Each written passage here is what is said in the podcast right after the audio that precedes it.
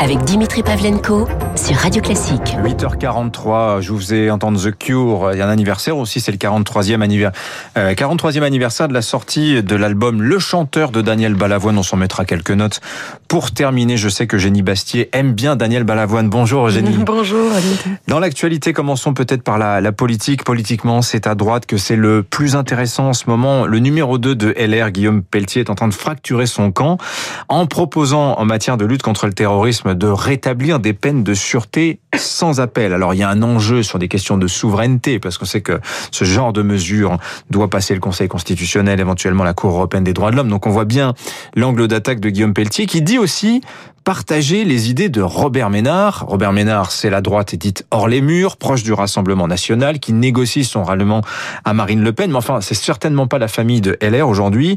Euh, Guillaume Pelletier, qui est numéro 2 du parti quand même, il est en train de jeter des passerelles avec le Rassemblement national. Il est en train de mettre un bazar pas possible.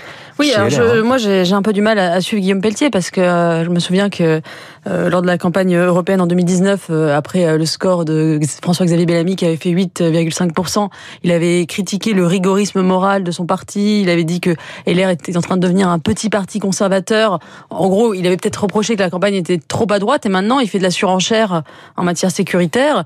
Et c'est vrai que je, je, je pense qu'il y a un vrai débat à avoir sur la ligne du, du de, de, LR qui aujourd'hui est assez indéfinissable. Effectivement, il y a, y a plusieurs options qui sont sur la table. Est-ce qu'on, est-ce qu'il faut une ligne plus libérale euh, avec des gens comme David Lisnard qui propose de mettre le thème de la liberté ou est-ce qu'il faut faut euh, avoir une ligne plus populiste, euh, plus euh, identitaire. Le débat est sur la table et je pense que toutes les propositions sont ouvertes et qu'il faut pas en, voilà en, hmm. en, en, mettre de, de, de côté. Le, le, débat va être essentiel en, en 2022.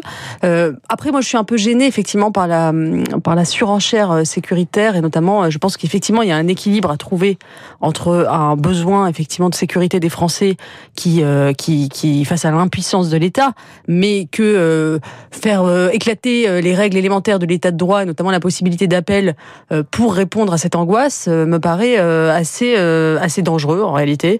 je pense moi par exemple que la, la, le LR devrait proposer un vrai plan de construction de prison, par exemple, pour que la réponse pénale soit effective.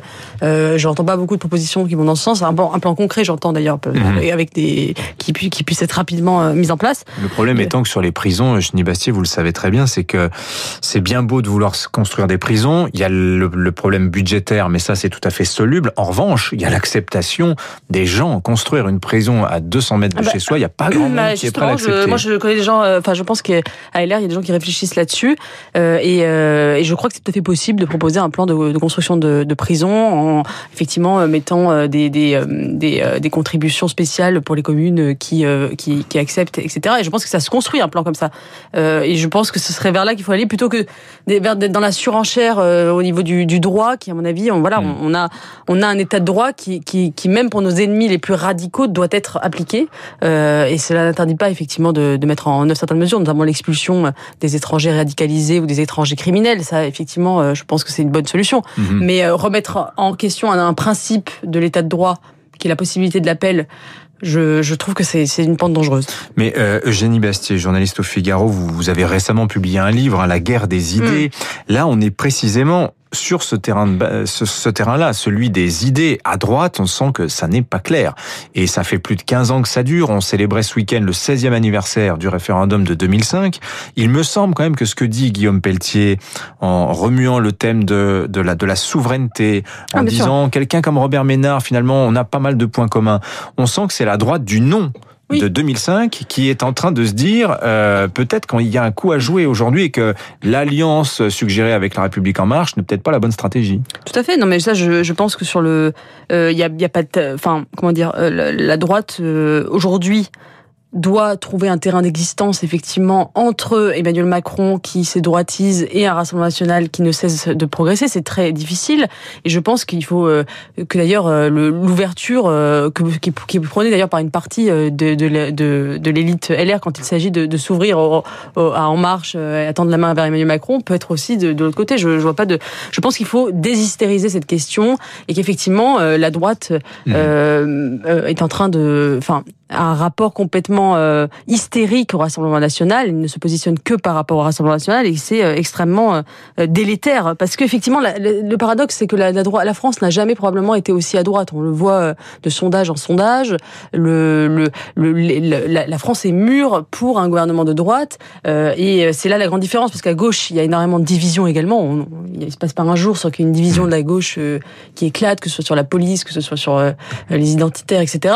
mais la gauche est extrêmement minoritaire dans l'opinion. alors qu'à droite, il y a effectivement de, il y a il y a une opinion qui est de plus en plus à droite et pourtant aucun ni Marine Le Pen ni Emmanuel Macron ne se réclament finalement de cette généalogie de droite. Ils disent l'un comme l'autre, ils ne sont pas de droite et qu'ils veulent rassembler au-delà du clivage droite-gauche. Donc il y a peut-être quelque chose à jouer pour la droite à ce niveau-là en, en, en réintégrant cette généalogie intellectuelle de la droite, c'est-à-dire à la fois la notion d'autorité, d'ordre et aussi de, de, liberté. Je pense que c'est cet équilibre-là qu'il faut que la droite pense euh, en vue de, de 2022 euh, et, et, il faut pas qu'elle perde les, les, à mon avis les, les deux ces, ces, deux branches sur lesquelles elle s'appuie, c'est-à-dire mmh. à la fois l'autorité et la liberté. Mais précisément en termes d'offres politiques, alors vous rappeliez effectivement il y a cette étude euh, Fondapol qui rappelait que 40% des Français aujourd'hui s'auto-déclarent de droite. D'ailleurs Dominique Régnier de la Fondapol sera demain matin euh, l'invité de la matinale de Radio Classique. Mais euh, en termes d'offres politiques, Emmanuel Macron, l'européen, totalement. Marine Le Pen qui de son côté dit si je suis élu, je ne sortirai plus de l'Union européenne. Précisément, Guillaume Pelletier, ce qu'il fait là, c'est de dire c'est sur le créneau souverainiste qu'il euh, y a un coup à jouer peut-être pour la droite. Je dirais pas en allant jusqu'au Frexit, mais euh, en suscitant peut-être euh, le débat sur cette question-là, Eugénie Basset. Tout à fait, oui. Mais là, là aussi, LR va devoir déterminer une, ligne claire, et je crois que euh, celle que défendait euh, François-Xavier Bellamy pendant la campagne européenne était aussi euh, sur cette ligne-là, où Laurent Wauquiez, qui, euh, qui était un souverainisme, qui ne voulait pas sortir de l'Union européenne, mais qui voulait une, une, hein. une, Europe plus resserrée, plus efficace et plus attentive à ce que veulent les peuples. Alors ça, effectivement, la, droite doit, s'en emparer, évidemment, et je crois que l'européisme BA ne fait, ne fait pas recette ni à droite ni ailleurs. mais voilà, je, je pense que euh, effectivement, le, le je, je, me méfie de, de, la surenchère verbale et, de, et, des, et des propositions lancées à la volée pour, euh, de façon un peu démagogique. Je pense qu'il faut qu'il y ait un projet clair, construit mhm. euh, et qui euh, et qui soit véritablement pensé, parce que la droite véritablement a tous les moyens pour répondre à l'angoisse des Français, je le crois. Alors, avec David Abiker, mais aussi Esprit Libre, l'air de rien, on est en train de bâtir, sans s'en rendre compte, à Radio Classique, un observateur du wokisme. et sur le champ de la bataille des idées, bah, c'est effectivement, David l'a dit, le camp peut-être le plus conquérant en ce moment. Dans l'actualité, il y a toujours des petites choses. Et alors effectivement, il y a cette affaire du mois décolonial à Grenoble. En fait, ça n'est pas totalement un mois, c'est une dizaine de jours avec un cycle de conférences euh, auxquelles sont conviés des figures de la gauche identitaire sur les violences policières, le racisme systémique, le féminisme, etc. C'est un peu nuit debout en version institutionnelle cette histoire de. Oui, tout à fait. Alors moi, je voudrais dire une chose, c'est d'abord, euh, je je suis pas pour qu'on interdise ce genre d'événement. Je pense qu'on combat pas la cancel culture, pas la cancel culture, et euh, que la, que la, la ville de Grenoble qui est dirigé par un maire d'extrême gauche, décide d'organiser, de co-organiser cet mmh. événement. J'ai envie de dire tant pis pour eux. Euh, je veux dire quand, quand Robert Ménard décide à Béziers de faire un, les États généraux de la droite, vous savez en 2016, euh, il a le droit de le faire aussi et euh, je suis absolument pas opposé. Après, je pense qu'il faut combattre effectivement pied à pied ces idées par l'argumentation plutôt que par l'annulation ou par la l'interdiction, parce que ces idées sont effectivement nocives, mortifères pour notre démocratie et que parce qu'elles parce qu'elles mettent en avant finalement une vision extrêmement conflictuelle de la société en disant euh, qu'il existe un racisme systémique dans la police, dans nos institutions. Elles font finalement, elles créent la société euh, qu'elles dénoncent en, en, finalement en poussant euh, les minorités à se sentir oppressées et donc à entretenir une forme de rancœur envers le pays mhm. dans lequel elles vivent.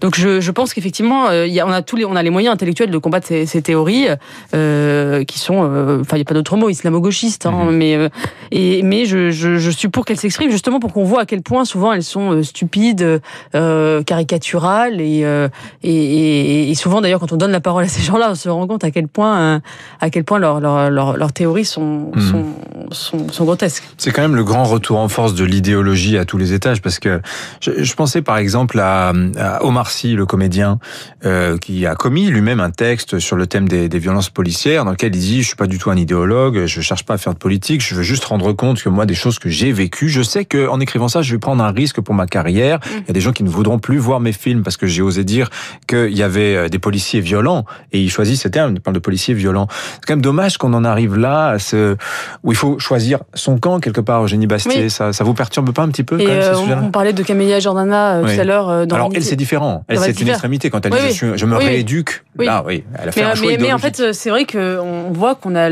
une intelligentsia culturelle, moi c'est ce qui me frappe, euh, des acteurs, des chanteurs euh, très populaires dans la jeunesse qui effectivement se politisent de plus en plus. Un peu d'ailleurs ce qu'on avait euh, mmh. à l'époque du, du, communisme où effectivement il y avait énormément de chanteurs, d'acteurs qui, qui, qui, étaient embrigadés dans, dans, dans, le communisme ou contre d'ailleurs parfois. et donc on a une, c'est vraiment le signe qu'on est, on est dans une époque très idéologisée, très conflictuelle, très politique. Mmh. C'est qu'on a effectivement le, le, le, le les, les membres de l'intelligentsia culturelle prennent des positions politiques très tranché. On l'a vu pendant la cérémonie des Césars euh, récemment, qui était vraiment une sorte de d'événement woke euh, sur le sur euh, sur euh, retransmis à la télévision. Public, ouais, non, c'était pas le service public, c'était Canal+. Ah, mais, vous avez raison. mais et d'ailleurs, ça les dérangeait pas de oui de d'être d'être woke sur une chaîne possédée par un par un entrepreneur privé d'ailleurs. Mais et et je et effectivement, c'est c'est assez c'est assez c'est assez symptomatique de l'époque dans laquelle nous vivons. Et d'ailleurs, on parle beaucoup de la droite qui gagne la bataille des idées. C'est vrai dans, dans l'opinion, c'est vrai dans certains médias, mais quand on regarde les, les chanteurs, les acteurs, toute cette intelligentsia qui parle à la jeunesse, cette élite culturelle, eh bien, elle est quand même de plus en plus contaminé par les idéaux woke. Mmh. Et ça, je le vois euh, vraiment quand vous allez sur Instagram, sur les réseaux sociaux, vous voyez le moindre influenceur qui euh, reprend ces schémas de langage euh, de, de racisé, de woke, de féminisme radical. Je trouve ça très inquiétant parce que ce sont eux qui parlent à la jeunesse. Mais c'est un vrai paradoxe que vous soulignez, et d'ailleurs c'est tout l'objet de votre livre, La guerre des idées.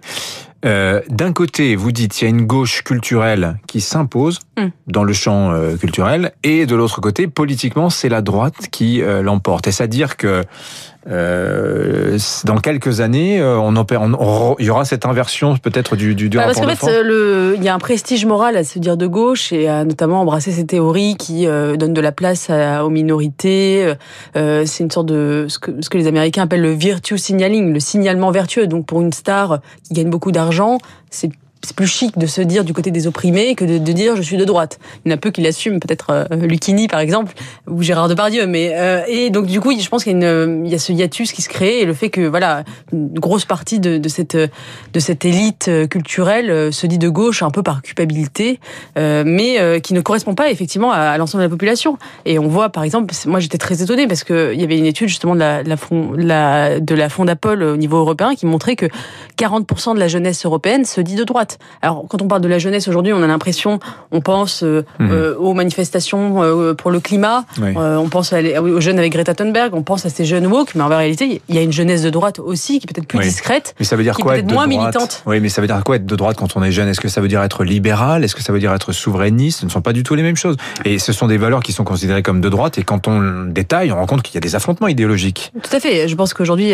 mais dans, dans, cette étude, c'était précisé, c'est être de droite, c'était avoir une inquiétude quant à la continuité historique des nations européennes, de s'inquiéter par exemple sur une immigration dérégulée, l'absence de frontières, et effectivement un attachement aussi à la liberté d'entreprendre, euh, à, la, liberté économique euh, qui euh, qui est pas forcément ce qu'on entend le plus euh, quand on entend quand on pense spontanément à la jeunesse. Et donc je pense que il y a y a une une survalorisation médiatique aussi de, de groupuscules minoritaires qui effectivement notamment sur les réseaux sociaux qui donnent la, toujours la parole à, à une sorte de, une forme de victimisation de culture du témoignage qui ne qui ne qui ne qui qui, qui, qui qui ne correspond pas à la réalité parce que la majorité des jeunes ne s'expriment pas de façon militante. Merci Eugénie Bastier du Figaro, invité ce matin d'Esprit Libre sur Radio Classique. Restez avec nous dans un instant. L'histoire arrive. Franck Ferrand en studio dans quelques minutes.